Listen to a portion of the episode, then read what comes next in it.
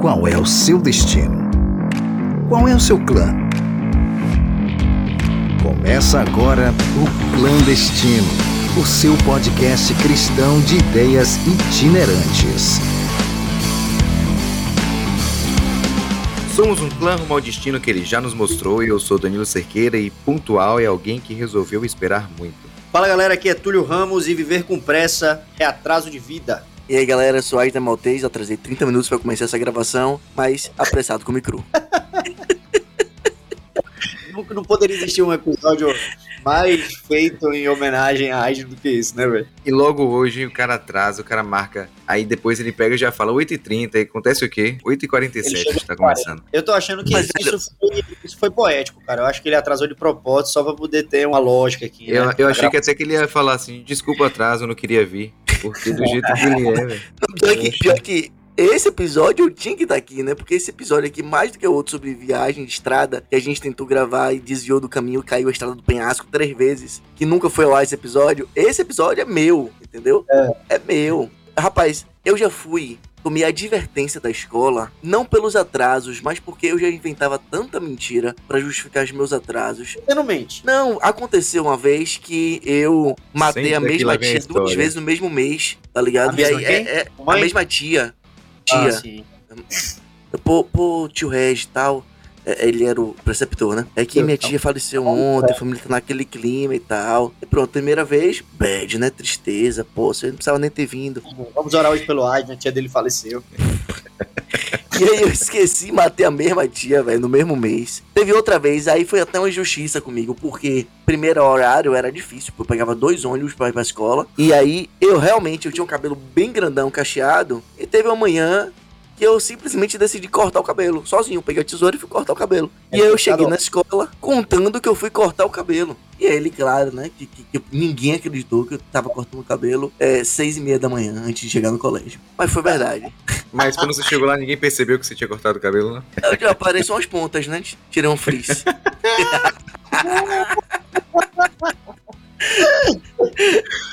Agora... É igual, é igual é igual um tio de, de minha mãe que falava, ligava pra ele e falava, tipo, marcou, que nem a gente marca com a Age, né? Vamos gravar 8 horas. Aí liga 8h15, nada, 8h20, nada. Aí 8h30, Aide, cadê você? Aí a resposta dele era tipo, ó, eu já tava chegando. Só que aí você ficou me ligando aqui, eu tive que voltar em casa pra atender o telefone, por isso que eu atrasei. Agora eu esperei mais 30 minutos que eu chego. É isso mesmo. Com a Agnes vem, só... vem cá, é, de onde surgiu a tradição de que a noiva tem que atrasar pro casamento? Vocês já ouviram isso? Ainda, ainda, ainda se pratica isso? Então a Agnes se acha uma noiva em todos os eventos, é isso mesmo.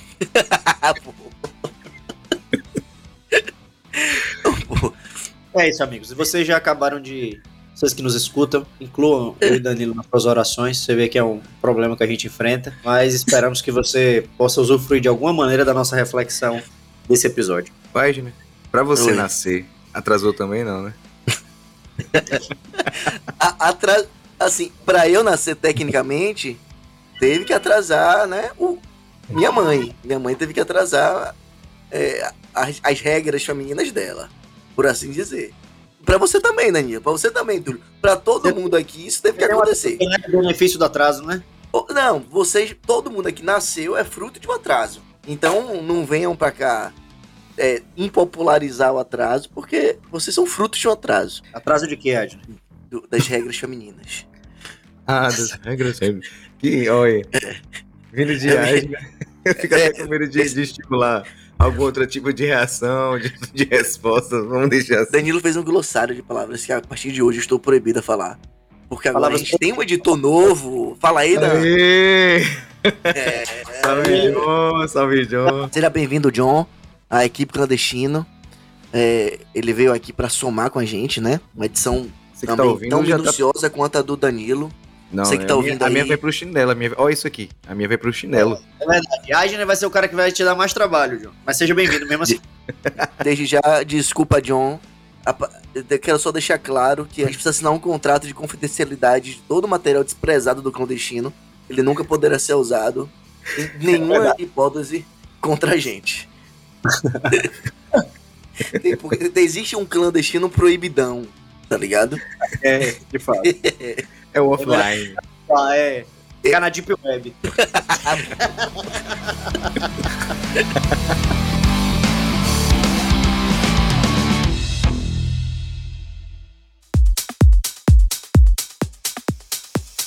Por que estamos aqui reunidos hoje? Qual é a- o interesse dos nossos ouvintes acerca do tema do atraso? O que vocês têm a dizer a respeito? Eu acho que o atraso é uma grande falta de respeito, mas sabe o que eu acho engraçado? Eu acho que enquanto eu tava aqui analisando no meu ódio, porque quem tá nos ouvindo agora não sabe o quão odioso eu estou, porque geralmente a gente marca, E a a gente marca Calma, pra Moreno. Aos dons do espírito. a gravação acontecer num determinado horário.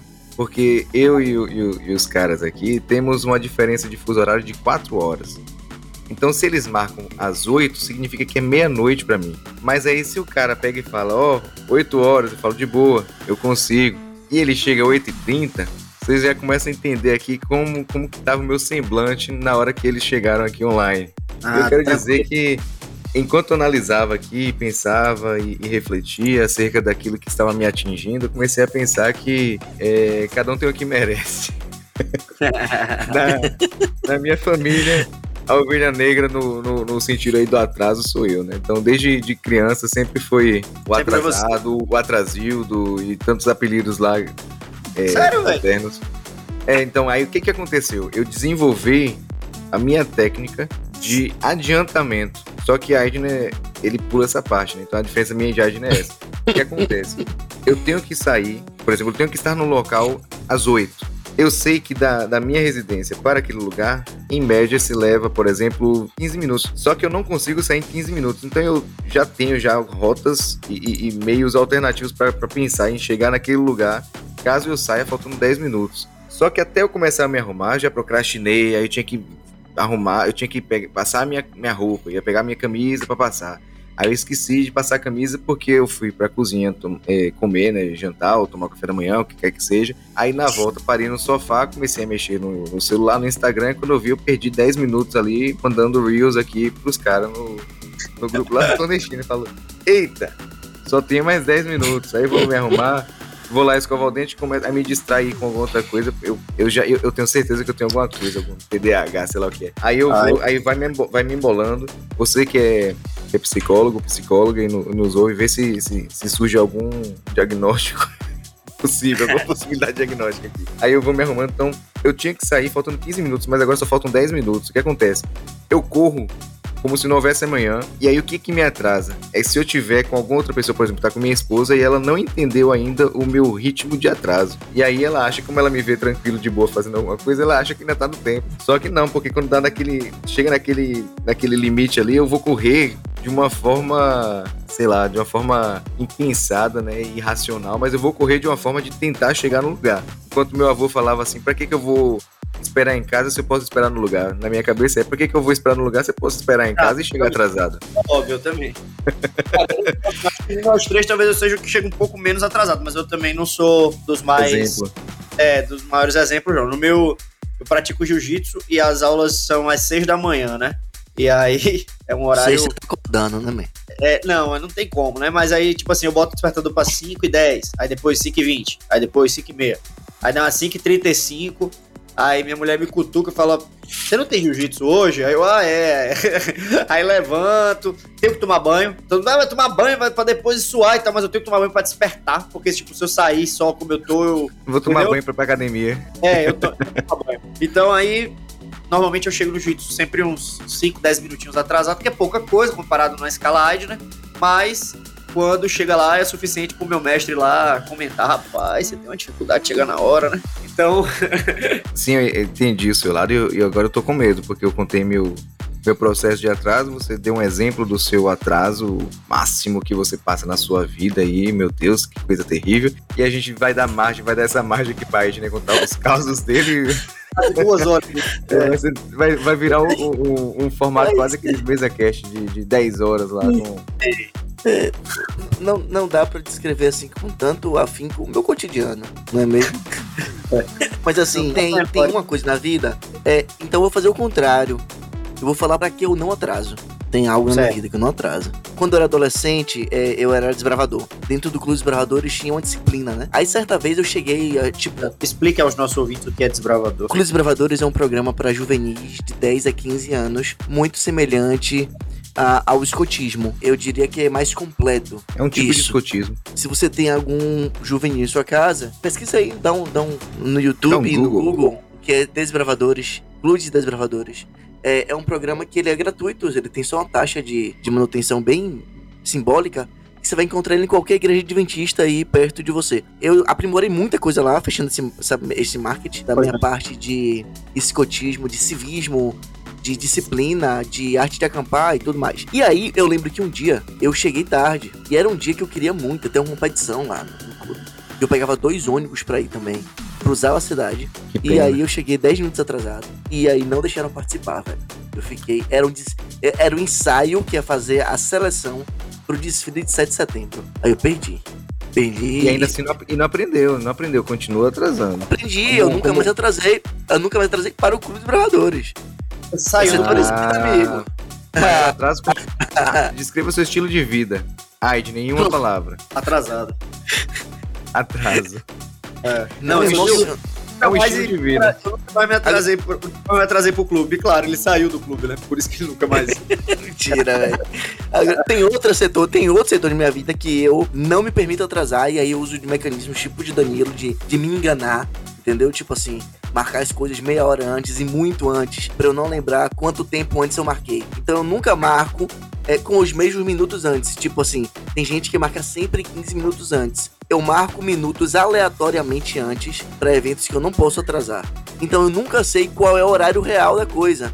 Então eu me esforço pra chegar no minuto adiantado que eu me programei, que eu marquei na minha agenda, entendeu? Isso apenas para todos os meus compromissos profissionais. Então, digamos que eu tenho uma audiência 8h30, eu já marquei meu despertador para 8h29 e também para 8h15 e para 8 horas. Então, eu nunca sei o horário exato que eu vou precisar, que eu, que eu tenho de sobra. Então, eu sempre compareço no horário que eu me agendei. É meu mecanismo eu achei aí. Eu acho louvável você dizer aqui pra nossa audiência que você não se atrasa pros seus compromissos profissionais. Confesso que tenho dificuldade de acreditar, mas vamos partir do pressuposto que é verdade. Pô, não, mas como é porque se eu atrasar um- alguns compromissos profissionais, é, eu posso perder minha licença profissional. Aí, É, é verdade. Né? aí É um negócio mais sério. É.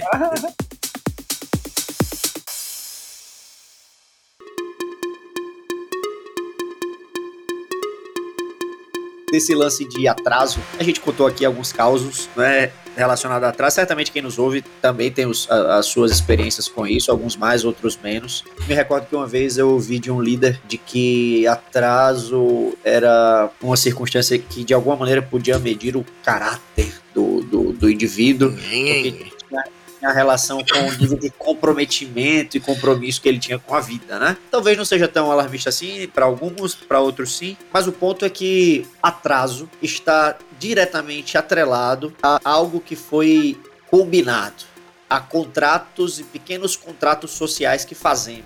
é? A credibilidade de, um, de algo que foi acertado. Ah, eu tinha a expectativa de que todo mundo não demorasse tanto para chegar, mas até que ponto isso ficou claro? Que não havia essa margem de possibilidade. Certamente a gente lida com a questão do atraso às vezes, quando nós somos esse agente de atraso, né, e normalmente a gente é mais leve para justificar o nosso atraso, e às vezes lidamos com um pouco mais de irritação acerca do atraso do outro, né, onde as justificativas não parecem ser tão cabíveis assim. Será que o atraso então é também um fator é, de menor ou maior relevância das nossas relações? O que é que vocês acham sobre isso? Eu acho interessante essa, essa questão do comprometimento né, com, com o nosso próximo, como você colocou, e a nossa relação de respeito com a pessoa. Né? O Aiden ele mostrou aqui no- na história dele sobre o trabalho, embora sempre brinque, sempre atrase com, todos nós e com todos aqueles mais próximos dele, né? como ele tem lá na camisa que ele chega em toda reunião. Desculpa atraso, não queria estar aqui. É... Mas com o trabalho dele, ele tem responsabilidade, né? E Tá aqui. Hã? Exato. Mas aí vem essa questão, né? Quando a gente fala até de, da questão de, de amor ao próximo, entraria esse, esse quesito, né? As pessoas que estão contando conosco. E eu não tô nem falando aqui apontando, apontando nenhum dedo pra Aidne, não. Por favor, Mas eu eu tô é pensando até em mim, né, né, Quando eu falei lá do exemplo que meu pai ele é extremamente pontual. Ele marcou tal horário, é tal horário. Uma coisa, uma curiosidade aqui sobre, sobre Portugal e sobre até o perfil do brasileiro, né? Não sei se isso é em todo lugar ou se isso é só lá pra gente, né? A gente tem aquele, sempre aquele negócio de marca às 8. Que hora é? 8 horas.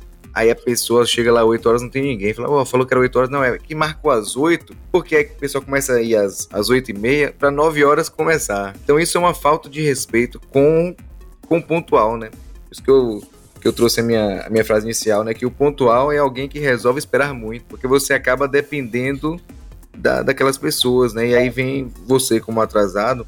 Será que não está sendo, no mínimo, mal educado, né? Mas desrespeitoso para com aquela pessoa, já que você atribuiu, marcou um compromisso, e isso não afeta de uma forma direta ou indireta a questão de, de amor ao próximo e tal. Vou puxar aqui para ser um cara assim, bem chatão aqui. Cara, interessante. Tá, tá, tá, dando, tá, tá dando lição de moral nos ouvintes aí, eu preciso quebrar esse ponto aqui. Licença aqui, viu, Túlio? Não, nos ouvintes. Nos ouvintes. Nos ouvintes, eu. eu que tô ouvindo aqui.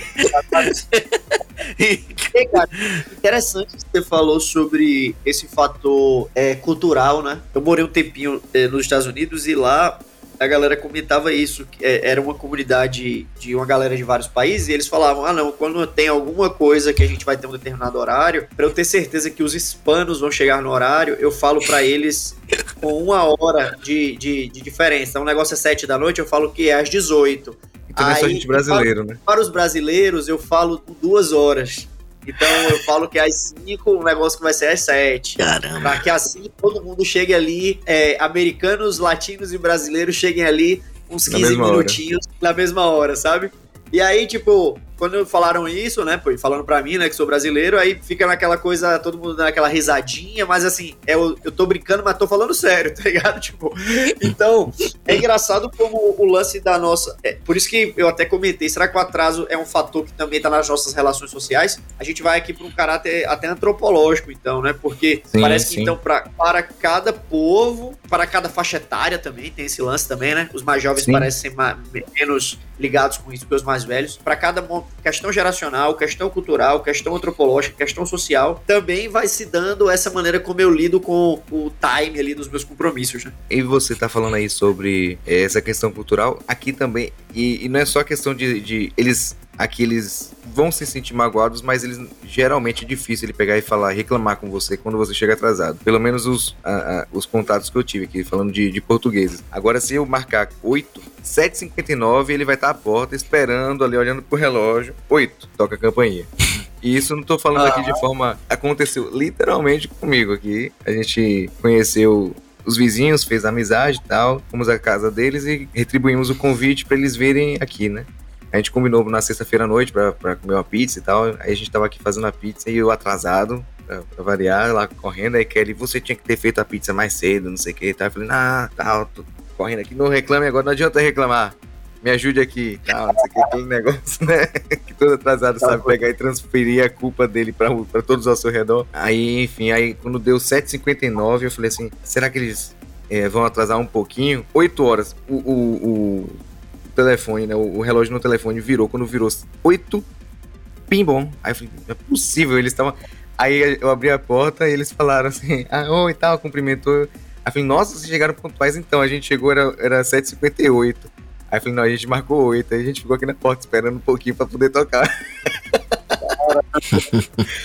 então, isso é, é realmente assim uma coisa que a gente não parou para pensar. Eu nem tinha pensado em nada nesse sentido aqui quando a gente é, teve a, a, proposta né, do tema, mas essa questão cultural eu acho que ela é muito emblemática mesmo no, nas nossas relações como brasileiros. Né? Então, é, algumas, algumas culturas, alguns povos eles realmente institucionalizaram o atraso. Aqui no Brasil, uhum. é, não, é, não é de bom tom você chegar para uma festa no horário pontualmente marcado, porque se pressupõe que o próprio dono da festa tá ainda organizando no horário que ele marcou. Não e tá pra Aide, né? A vida é uma festa, né, Aide? eu simplesmente sou um cidadão dentro do meu contexto sócio-histórico, entendeu? É, você vai ter ali é diferente, né? A cultura britânica. Você tem aqui o, o clássico horário britânico. É realmente é outra relação que se tem com a pontualidade. Mas eu quero trazer aqui é, algumas circunstâncias para aliviar o lado do atraso, já aqui que Danilo tá pesando o clima aqui do ouvinte, né? Tô tentando desde o começo aqui. Pra mostrar É, minha, indigna- tá, é. minha- minha indignação, né? Calma, Moreno.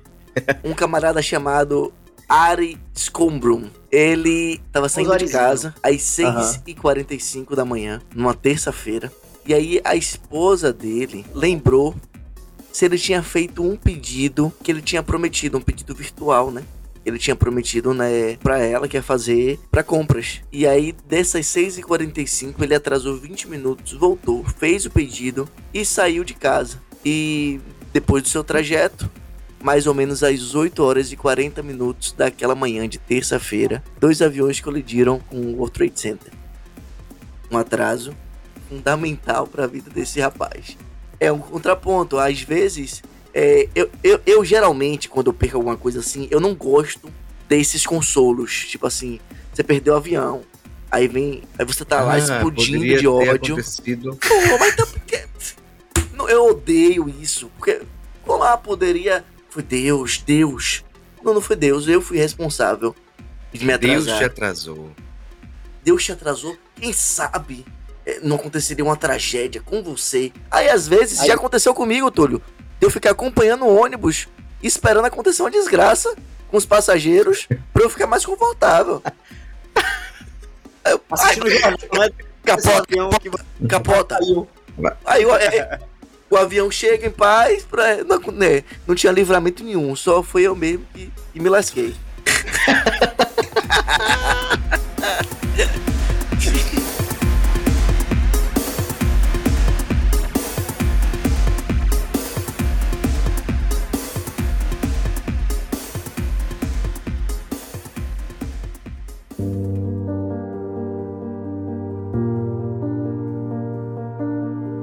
vejo que também uma, uma, uma relação muito intrínseca com o atraso é a relação da procrastinação. Né? Eu brinquei no começo ali sobre TDA, total. TDAH, né? Mas Adoro, adoro, adoro. a, a procrastinação é, é um, é um movimento que tem sim relação a depender da pessoa, né, com alguns transtornos psicológicos e tal. Eu tô, por isso que eu, eu, eu quero ver se até o final desse negócio vai ter um diagnóstico aqui. Mas eu, é, eu falo isso muito por mim. E é, é bom me botar como exemplo, porque eu não fico apontando pra Aiden e depois ele não vai ficar, ah, que só fica tal. Beleza. Então pronto. Mas assim, é um negócio que é muito recorrente. Por exemplo, eu tô com um compromisso aqui de fazer um determinado trabalho aqui no computador. Eu abro e começo a fazer esse determinado trabalho aqui no computador. Não vou falar o que é para que a pessoa para a qual eu estou fazendo esse trabalho não, não identifique. Não diga, não diga que são suas ilustrações, não diga. Aí eu abri aqui e comecei a fazer. E aí, na hora que eu tô fazendo, pá, aí eu vi um, um detalhe assim, por exemplo, dá, dá um exemplo aqui das ilustrações. Faz de conta que era isso. Aí eu Vamos vi, supor. Vamos supor, Aí eu vi ali, é, tipo, a mão, uma mão que eu quero colocar na posição tal, aí eu começo, aí eu paro ali o, o desenho, vou estudar um pouquinho posição de mão e tal, pra saber como é que eu vou fazer essa mão. Só que nisso daí eu começo a ver outra coisa, aí ali já foi outra coisa, e ainda assim, aí eu começo a passar os artistas, de repente apareceu um anúncio aqui do lado que eu lembrei que tinha que fazer outra coisa. Aí eu bateu uma sede, eu levantei, fui pra cozinha, beber água. Na hora que eu tô lá na cozinha, eu olhei pra louça e falei, eita, falei que ia lavar a louça, não lavei a louça. Aí começa a lavar a louça, e aí eu vou, eu, ah, mas tem mais louça lá na sala, eu deixei, eu tomei o café da manhã e deixei, a, deixei o prato e o copo lá na, lá na mesa. Aí eu vou lá pegar na mesa, lá na mesa chego, aí tá minha insulina. Eu, ô, tomar minha insulina aqui. Aí tomo minha insulina, aí vejo tá acabando. Aí vou lá pra geladeira pra ver onde é que tá as outras, tá? Aí conto, falo, ó, tá faltando aqui, fazer a marcação. Enfim, depois de, de quatro horas, eu não fiz nenhuma das, das coisas que eu tava tentando fazer, que eu deveria ter feito, principalmente a minha atividade principal. Perdi quatro horas e não consigo fazer nada. Outra coisa que eu fazia também nessa questão de procrastinação, e eu me gabava disso, achava que eu tava sendo o máximo por estar fazendo um negócio desse, né? Que eu pegava um livro pra ler, aí começava a ler e ia me dando uma. Não sei explicar assim o, o sentimento, mas tipo uma gastura assim, eu ia lendo, e de repente eu começava a não conseguir mais me concentrar. Então eu li a mesma página. Na segunda, terceira vez que eu tava lendo a mesma página, eu falei, não, deixa eu pegar outro livro. Eu pegava outro livro e começava a ler. Então chegava um determinado ponto que eu tava ali com, com cinco, seis, sete livros, todos iniciados, mas nenhum terminado. E eu me gabava Ah, porque eu falava assim, eu tô lendo aqui sete livros ao mesmo tempo. Quando eu terminar de ler um, eu terminei de ler sete. Só que no final das contas eu já tava agora com dez livros iniciados, nenhum finalizado. E eu já cheguei à meta literal de ter 18 livros iniciados à leitura, nenhum concluído. Isso aí. É, tem, tem um transtorno mesmo aí, viu? Você tá brincando, mas tem algum transtorno sério aí. Eu tô, falando, eu, tô, eu tô brincando, mas é sério, que nem tudo tava brincando, era brincadeira, mas é sério. Isso é TDAH, TDAH, o cara não consegue ler um. eu tô- é, na verdade, não é nem ter só TDAH, isso também é, é um sintoma de ansiedade. O cara não Pode consegue ser, ler um parágrafo. É, eu, eu, eu, isso sou rei disso aí, irmão. Eu, inclusive, aqui em casa, é, quando minha mulher vê, toca o negócio, a campainha, alguma parada que é o entregador, e ela, ela falou, não me diga que é um livro, porque tem livro aqui em casa que tá no plástico, eu tô comprando livro, tá ligado? Então, Mas comprar livro é bom mas, velho, demais. engraçado. É, é verdade. Agora, engraçado, assim, não é, não é exatamente o cerne da nossa conversa hoje, a questão de necessariamente de produtividade. Deixa eu defender vocês, deixa eu defender vocês. Peraí, rapidão. Será que não é só o tédio de possuir isso? É, pode Não, ser Schopenhauer. Não, não sei.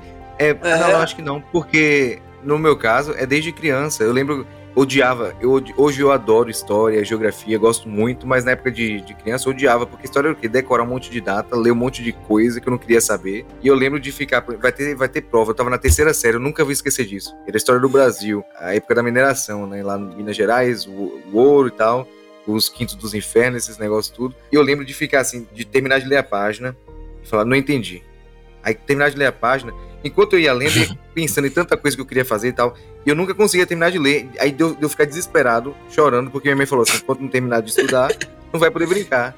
Eu queria brincar e eu não, aí eu não, aí agora eu já tava preocupado porque eu não conseguia terminar de ler, porque eu não ia brincar. Já tava escurecendo e eu não conseguia terminar de ler. Eu tinha que ler, por exemplo, 15 páginas. Eu, eu não eu não tinha chegado na segunda, porque eu ficava nesse negócio. Agora, assim, quando ela. Aí eu falava lá com ela, não consigo tal, aí ela pegava. Isso, isso é uma memória muito marcante na minha, na minha vida, assim, de eu sentado no sofá. E a gente tá falando aqui que eu gosto de desenhar desde de criança que eu, que eu faço isso. Acho, acho que tem até essa relação aqui. Eu vou, eu vou ser diagnosticado hoje, com certeza. aí é, ela lia pra mim, enquanto ela tava lendo, eu tinha que estar desenhando. Ou, ou fazendo alguma coisa, ou, ou brincando assim com, com, com os dedos e tal. E E aí-. Aí ela falava assim: Você também não presta atenção? Eu falei: Não, você falou isso, isso, isso, isso, isso. Mas se eu estivesse lendo, eu não conseguia. Então ficava. E hoje, e hoje ah, aquele negócio de que toda esposa é um pouco de mãe, né? Ela começa a fazer o, o- o intercâmbio da maternidade com o marido. Quando ela sobreviveu, o marido falou: Tô pronto pra ter o filho. Aí a gente tá lá na igreja e Kelly fica. Para de, de desenhar, para de escrever, para de riscar. Nesse... Ela falou, se, eu, se eu parar, eu, eu não consigo prestar atenção. E, e aí eu vou associando, eu olho aquilo ali, eu lembro o que estava acontecendo na. o que estava sendo dito e tal. Quase sempre, né? Não vou dizer que sempre, mas às vezes fala, só simplesmente só quero desligar ali e tal. É, mas isso não, é eu pra tudo, né? essa desconcentração desde a, desde a infância. Minha mãe, eu já era o contrário, Dan. Eu, eu sempre amei história, literatura e português, sempre foram minhas matérias favoritas e sempre odiei matemática. E aí minha mãe tinha que meio que pegar ali no, né, do, do lado ali para poder estudar. E, é, não, minha mãe não, não, nunca fiz comum, mas aí, tipo, desde pirralho, minha mãe ali do lado. Minha, minha mãe fez alguns semestres de engenharia quando ela, quando ela tinha uns 18 anos. Então, tipo, tem muito a mãe, assim, com exatas, apesar de depois ter ido pra outra área. Mas ela tem facilidade, me, me ajudava ali a tentar aprender. Mas, velho, aí daqui a pouco passava uma mosca.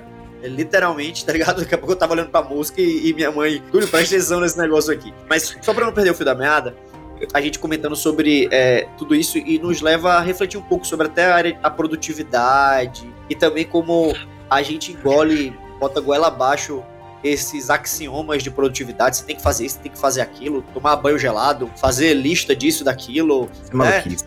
Por exemplo, leva de lista mesmo. Antigamente eu acordava, fazia a lista das atividades do dia. Aí, tipo assim, chegava no final do dia, eu tinha feito duas coisas das 10 que eu escrevi lá, ficava frustrado. Aí eu falei, quer saber, velho? Parar de escrever essa. e aí, e aí, e tipo, é, é interessante isso, né? É, essa nossa dificuldade, talvez maior do que assumir os compromissos com o outro, assumir os compromissos conosco, né? Exato. Então, a minha pegada era chegar exatamente nesse ponto, né? Da, da minha irresponsabilidade, o, o- desrespeito comigo mesmo, né?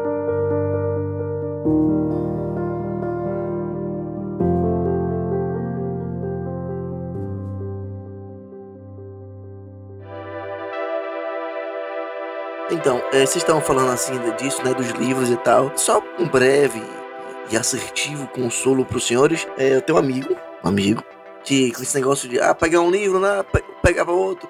Ele tinha isso com mulher, que é um problema social muito Um amigo, é um amigo meu.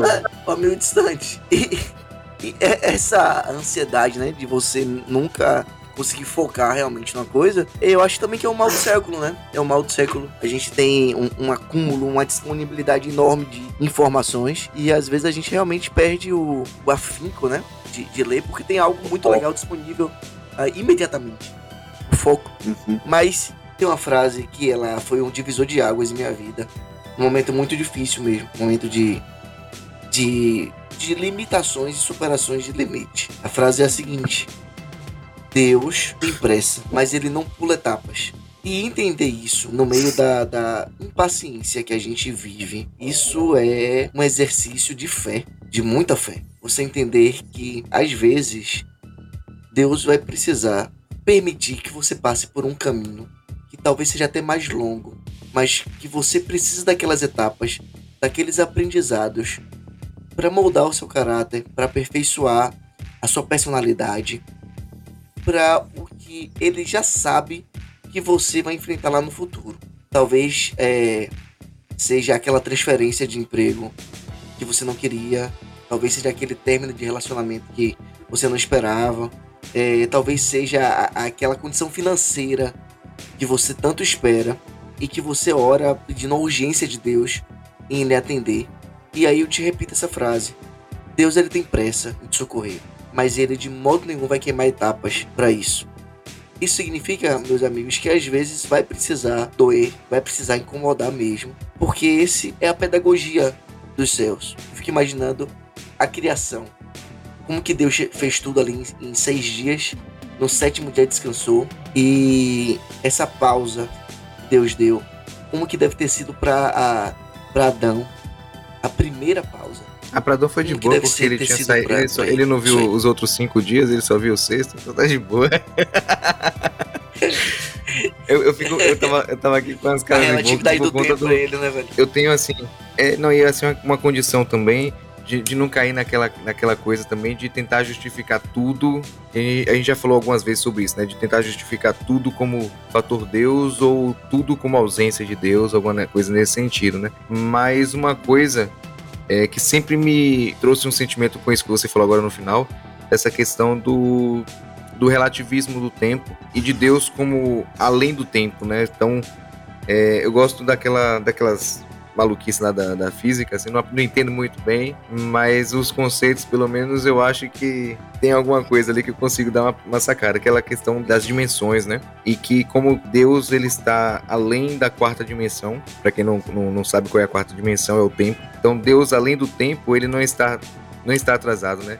Tem uma frase que eu ia falar no começo, mas eu mudei, escrita por Tolkien no, em O Senhor dos Anéis, e ela é falada pelo, pelo Gandalf, né? Que o, o mago, ele nunca está atrasado, nem atrasado e nem adiantado. Ele sempre chega no devido momento em que ele deve chegar.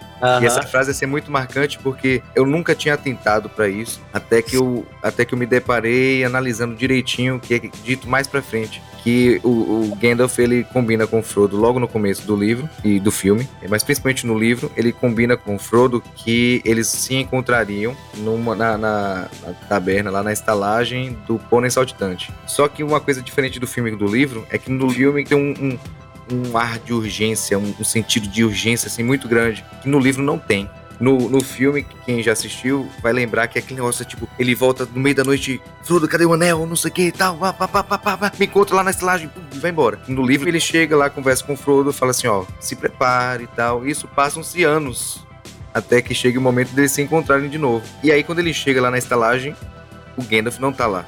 E vai passando o tempo e acontecem várias coisas lá com, com os Nazgûl, né, que são as criaturas malignas. E o. Gandalf tá atrasado. Ele, não- ele tinha que estar lá, mas o Gandalf não tá. E o, o Frodo fica, não, mas a gente não pode ir embora daqui, porque o Gandalf disse que vai se encontrar com a gente aqui na estalagem. E o, o Aragorn pega e fala assim, não, a gente tem que ir embora. Os Nazgûl, né, que são as criaturas malignas lá, estavam atrás dele pra pegar o anel do... O anel do poder. Velho. E aí, quando chega lá na frente, o, o Frodo é at- atingido pela lâmina e ele tá, chega num momento de quase morte. é recuperado pelos elfos. Quando ele tá lá em Valfenda, que é a cidade dos elfos, uma das cidades élficas, o Frodo tá lá com ele, o Frodo tá lá, acorda e o Gandalf tá do lado dele. E aí ele fala assim: Gandalf, o que que aconteceu? A gente esperou por você lá. Aí ele olha pra Frodo e fala: Frodo, me desculpe, eu atrasei. Quando eu nunca tinha me atentado pra isso. Aí, tipo, eu, eu ouvi isso, eu me atrasei. Mas o dia que eu me atentei para o que ele fala no começo, um mago nunca se atrasa, ele sempre chega, nem se atrasa nem se adianta, ele sempre chega no devido momento em que ele deve chegar. E quando ele se Aham. atrasa, a gente como espectador, né, como leitor ou como espectador, a gente entende o que, que aconteceu. Um grande mal acontece que impossibilita o Gandalf de, de chegar lá naquele momento em que ele deveria ter chegado.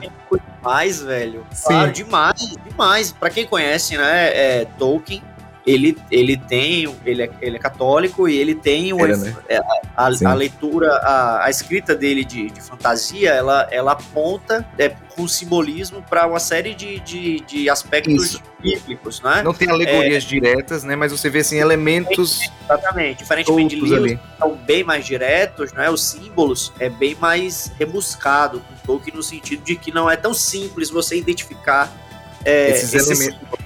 Por isso que eu disse assim, eu nunca terminei de ler todos, né? Mas aí, quando fui lendo de novo, que quando chega nessa parte assim, fala, caramba! O, o fato é que a promessa do Gandalf era que ele, ele viria, que ele, ele se encontraria, e passa mais.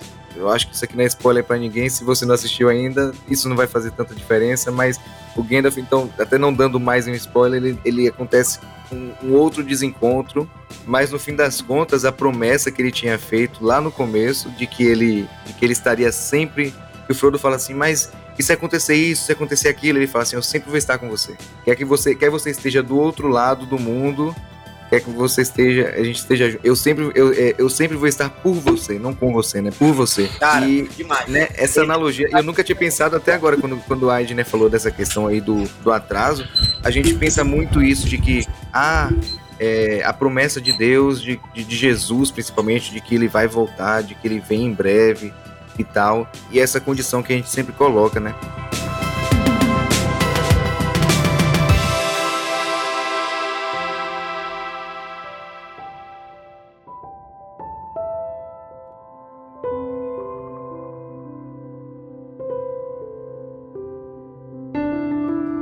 E eu tinha falado no começo, vou, vou puxar aqui, essa condição do, do, do nosso respeito para com o nosso próximo, né? Então, do amor ao próximo. Então, o, no- o nosso atraso, ele pode sim corresponder a um, um, um pecado, alguma ofensa direta ou indiretamente para aquelas pessoas que estão ao nosso redor. Mas a gente não pode jamais, em hipótese alguma, fazer algum tipo de paralelo nesse sentido sobre Deus. Primeiro porque ele está além do tempo, né, como a Edne trouxe, ele é atemporal. Ele não, o tempo não tem influência sobre ele. Ele tem influência sobre nós.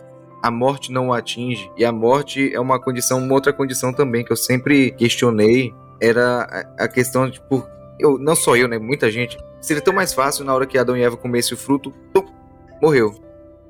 Mas a morte ela tem relação com o tempo. A morte ela atrasa. É um atraso que vai te fazer sofrer angustiadamente vendo o seu reflexo alterar dia após dia.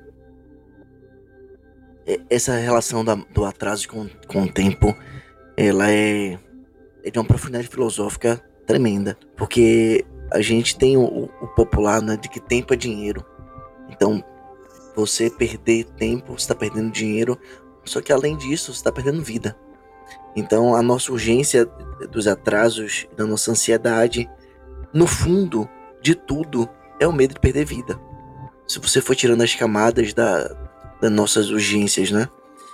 É, mas, sobretudo, ouvindo a analogia ali do, do Dan é, com o Tolkien, é, o pior dos atrasos é quando ele é combinado com silêncio.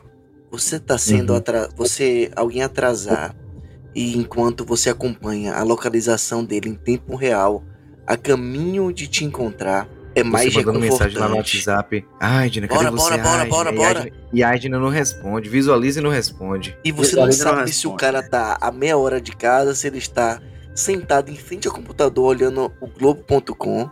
Você não sabe o que tá acontecendo com a Aisner. Mas o atraso, O cara então, tava vendo Globo.com, ver era isso, velho. o Marinho fez um golaço na Sul-Americana. Enfim, é, o atraso quando ele vem cumulado com o silêncio, com a falta de informação, ele chega a ser desesperador. Você pense no, no cúmulo máximo dessa situação de atraso com silêncio é na véspera do seu casamento. Você teve uma, um ruído, uma briga com, com sua noiva. E aí ela foi pro dia de spa dela. E você foi também se arrumar. E você agora está na beira do está no altar aguardando ela entrar. E você não sabe quais são as implicações, quais implicações do atraso dela. Se ela vem, se ela nem vem, ou se ela tá numa crise existencial da, da de, de, entrar ali naquele casamento. Eu fico imaginando, sabe? que tá atrasada por todas as noivas. Exatamente. Só que eu acho que o cara é. ele não tá cogitando isso, não. O cara que tem pé, ele não pensa, não. Ele tá pensando na Pensa. vergonha. Não que nada.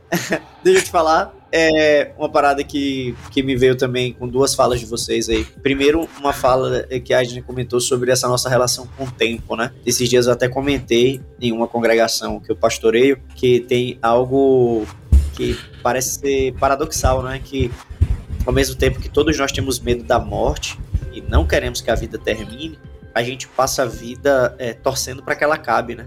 Então a gente chega na segunda e fica doido que chega o final de semana. A gente chega num mês e fica doido que o mês acabe, tá ligado? Tipo, você tá torcendo pela sua morte, porque se a cada dia que passa você tem um dia menos de vida, e você tá torcendo que o dia passe logo, que as semanas e meses passem logo e o ano acabe o mais rápido possível. Então, no fim das contas, você tá torcendo para que você morra, né? E é que é algo totalmente paradoxal, já que todos temem a morte, todos querem fugir da morte. E um outro ponto que me chamou a atenção também, da fala de Danilo ali sobre o Gandalf, né? Que a gente vê claramente uma série de. É, é como eu disse, a, a, a, a escrita de, de Tolkien é mais complexa. Não que o Gandalf seja o Jesus, né? Porque cada personagem ali vai ter vários símbolos com ele. Mas os isso elementos de Cristo em, em, em Seus Anéis eles estão distribuídos em personagens, em situações, em momentos. Claro, em Frodo que segura, leva o peso, né? Em Aragorn Exato. também ali como homem, o né? Rei que, faz... que tá para retornar, assim. É, uma série.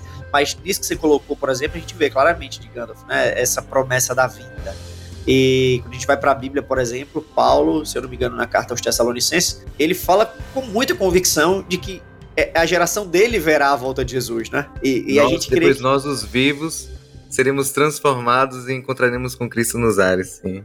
Exato. Então, e, e, a gente parte do pressuposto da inspiração é, divina na, na, escrita ali, mas evidentemente respeitando né, e, e permitindo ali a, aquele toque humano né, no, no, no que está escrito velho, é muito louco, né?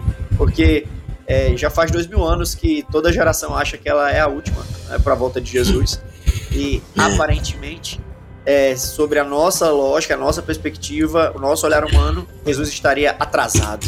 Né? E tal qual nos dias de Noé, a gente também tem um, um lapso entre a promessa, cumprimento dela, e nesse lapso, um relativo silêncio, né? Eu, eu não sei se, se, se passou batido para você, mas desde que Noé teve o chamado para construir o barco até a primeira gota de chuva se passaram 100 anos. E não há registros de outras vezes que Deus falou com Noé nesses 100 anos. Ele deixou um projeto, deixou uma missão e ele todos os dias tinha que, tinha que lidar com o suposto atraso e o silêncio. E, meu amigo, é, esse paralelo aí que Túlio fez da volta de Cristo, né? Que é, é sim o advento, o segundo advento dele, a maior esperança que, a, que o cristianismo tem é algo que comove, que mexe, que até faz abalar a fé de alguns.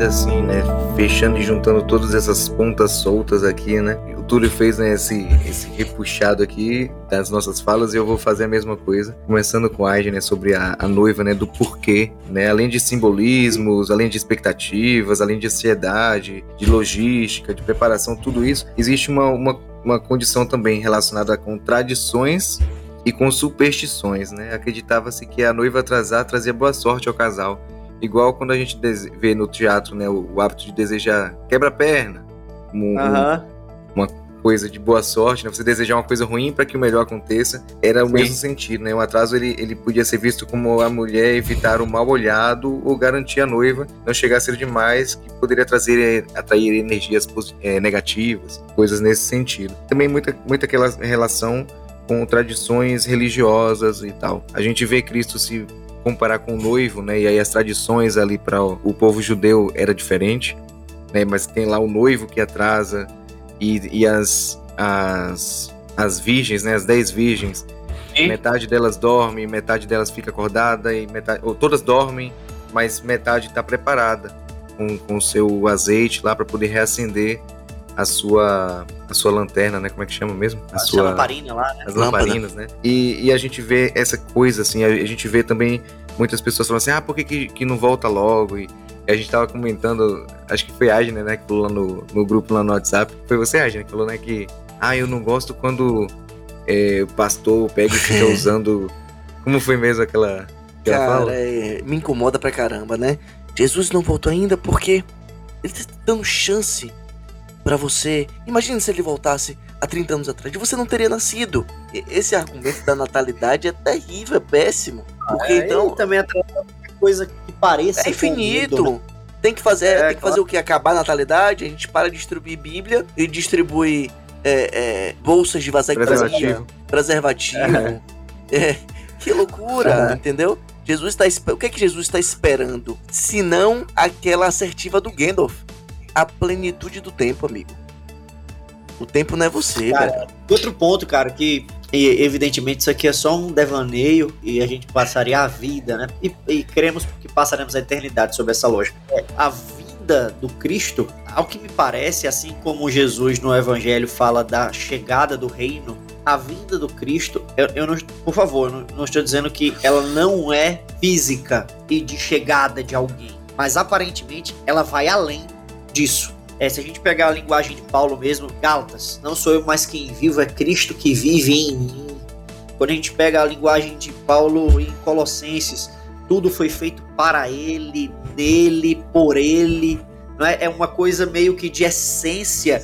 É, é, é como se eu, é, Jesus quisesse que eu estivesse dentro dele, ele dentro de mim, né? esse conceito de intimidade. Então, é como se, partindo daquela lógica de que o ontem não existe mais e o, e o amanhã é só um- um- uma projeção, e a gente só tem de fato o hoje, é como se a expectativa, na realidade, ela, ela, ela fosse concreta quando cremos que Cristo voltou hoje. E voltou hoje quando ele se fez presente em mim. E não naquela lógica de que, ah, Cristo pode voltar amanhã, porque vai que eu morro amanhã. Não, não é isso. Cristo vai voltar quando você morrer. É, aí a gente vai estar exclusivamente atrelando a essa coisa física, talvez. Mas se a gente vai para uma questão mais de essência, de, de metanoia, sabe, de mais profundidade, é, pelo menos do ponto de vista filosófico, e a filosofia é prima da teologia, então, é, é, talvez de fato ele, assim como Gandalf, ele nunca esteja atrasado, né? E nem adiantado. Ele É, chegará ele- precisamente na hora que ele deve chegar. Ele chega precisamente, né? E ele chega necessariamente para fazer sentido no meu eu, né? E aí essa lógica a- até das letrinhas ali, né? Que o Deus tem o eu no meio, né? Essa, essa coisa meio até meio poética também disso tudo. Me incomoda até o, o- a poesia da música em que Jesus é pego de surpresa. Jesus estava lá no céu, de boa, tranquilo, comendo ovinha. E aí o pai diz assim: Filho, vai, chegou a hora. Filho, vai, sem mais demora. Jesus, espera aí, pô, pera aí, deixa eu me mexer aqui rapidão. Não, pô, é, biblicamente, é, desde que ele ascendeu aos céus, ele já sabe, sim, o dia e a hora. A trindade sabe, né? Então, tem outro pensamento que, que me diz assim: é, a gente pode até reclamar de que tem a volta dele como tardia, mas nenhum homem na história esperou a volta de Cristo por mais de 100 anos. E a expectativa 100, 112 anos, o homem que mais viveu na vida. Sua, sua espera máxima vai ser 70 anos, talvez, que é a média, né? Talvez o brasileiro viva um pouco mais já atualmente. Mas o convite mesmo é o que Túlio falou. Em vez de você ficar esperando aí a apoteose do reino que está por vir, vive o reino que ele já instaurou aqui agora, amigo. Viva, viva o céu aqui.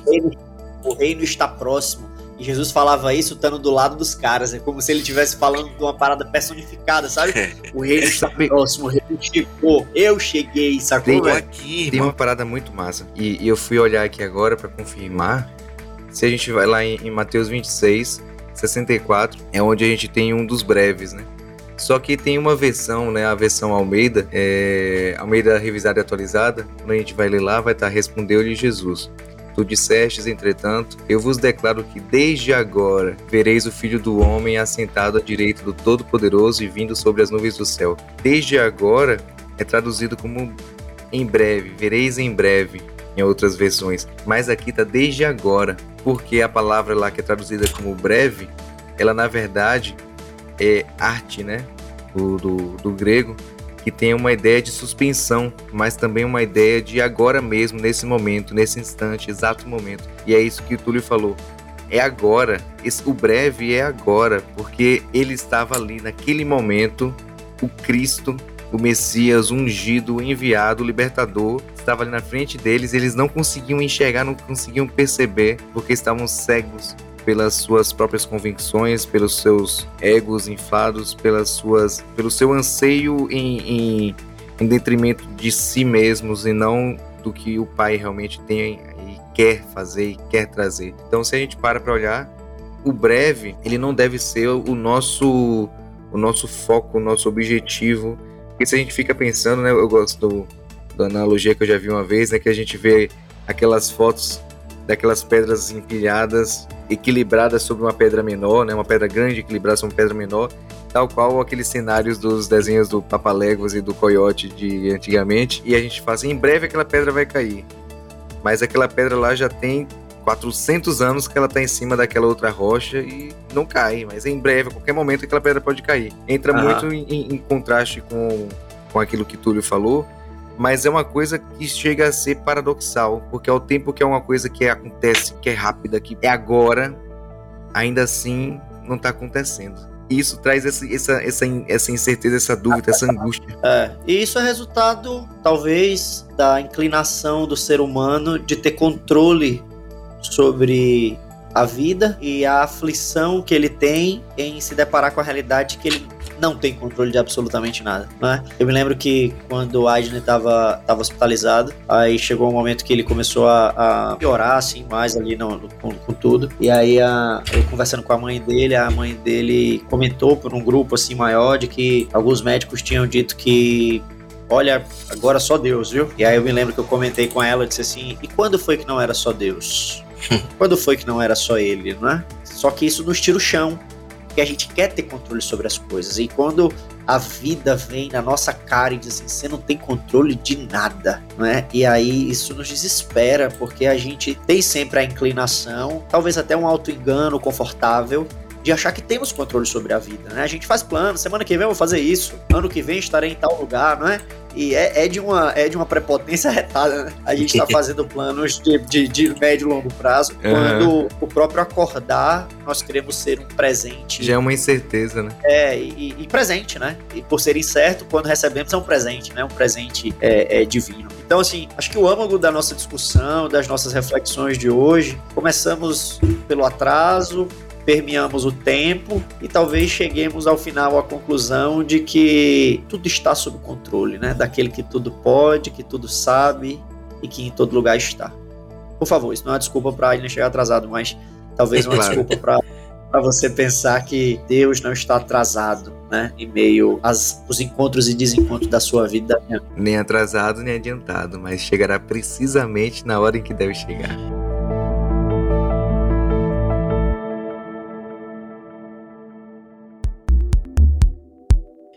Concluo com a pergunta dos discípulos para Cristo. Num diálogo bem interessante, está lá registrado em Mateus 24.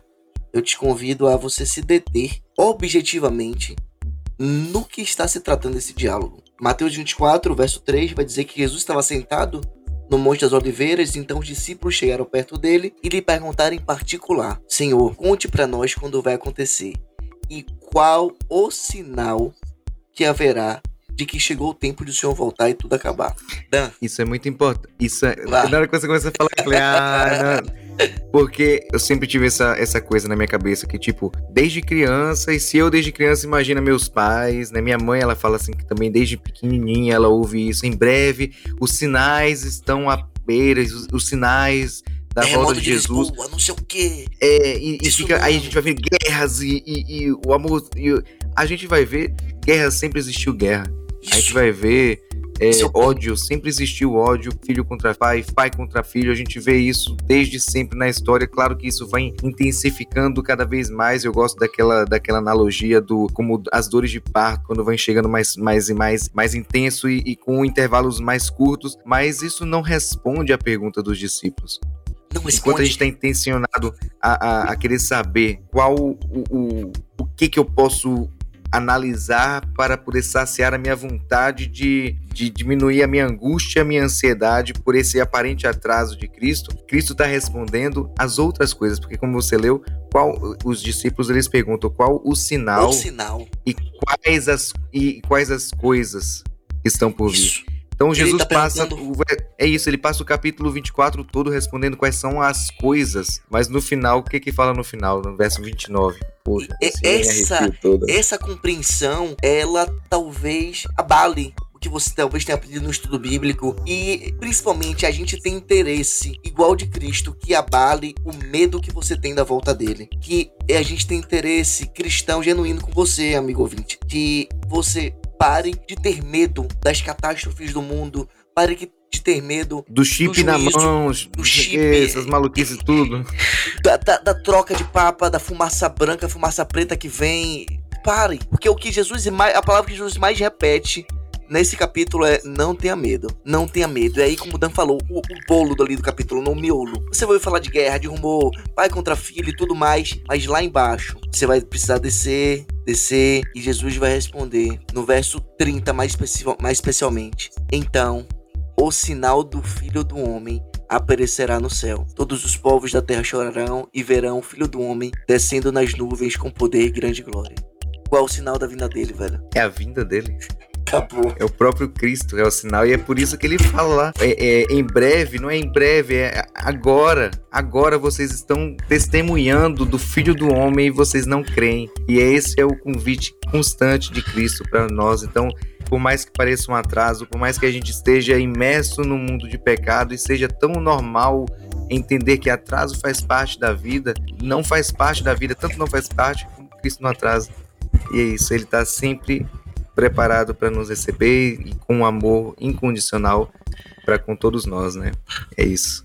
Para de marcar Maravilha. data, para de ansiedade, para, para de se preocupar com o futuro e se preocupa em estar perto dele hoje. Isso. E- A decisão e como- tá toda atrelado ao hoje. E que possamos seguir seguindo o conselho de Paulo, né? Túlio mencionou lá Tessalon... é, 1 Tessalonicenses 4, né? No último verso, acho que é o verso 20, que ele pega e faz um conselho. Depois de falar como é que vai ser a volta de Jesus, os mortos ressuscitarão primeiro e já com corpos glorificados, depois nós, os vivos, seremos transformados e com novos corpos subiremos ao céu junto com aqueles amados que foram que já haviam falecido para encontrar com Cristo nos ares. Portanto, consolemos uns aos outros, porque chega um dia que eu vou estar desanimado e que Túlio olha para mim e fala: "Pô, cara, o que que você tá, você tá assim, pô, bola para frente, bola, levanta aí, você tá, você tá esquecendo do que é importante". Eu olho para Edna e falo: Cara, lembra lá, ó, é, Mateus 24, 3, ó, qual é o sinal? Esquece essas maluquices tudo aí do seu dia a dia. O sinal tá lá, o sinal é Cristo. Então consolemos uns aos outros.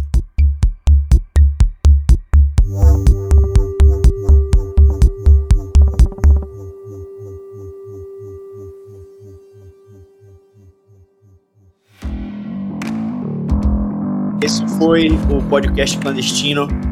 Espero que você não perca a hora e preste bem atenção e reflita sobre aquilo que conversamos hoje. Divida com outras pessoas essas nossas reflexões e permaneça conosco. Teremos ainda muitos e muitos outros assuntos para debater, para conversar aqui nessa terceira temporada do podcast clandestino. Todas as plataformas de streaming, em especial Spotify, Deezer e tantas outras, você pode encontrar os nossos episódios e também pode nos acompanhar no nosso site. Qual é o site, Dan? podcastclandestino.com. E eu quero dizer para você que eu fiquei aqui, ó, boca aberto, demorou.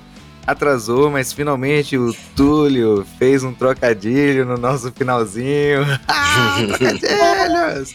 E eu quero te convidar também a nos acompanhar e participar das nossas lives que fazemos toda semana alternada ao lançamento do episódio. Então lançamos episódios essa semana. Na semana a seguir, estamos com o nosso bate-papo e vamos lá trocar uma ideia, comentar sobre aquilo que falamos e comentamos durante o episódio. Sempre fica alguma coisinha solta. É um momento também que você pode interagir conosco, fazer perguntas ou também trazer comentários. Então o convite está feito. Nós queremos recebê-lo e, e queremos trocar essa ideia com você também. Então é isso. Falou. Valeu, galera. Valeu!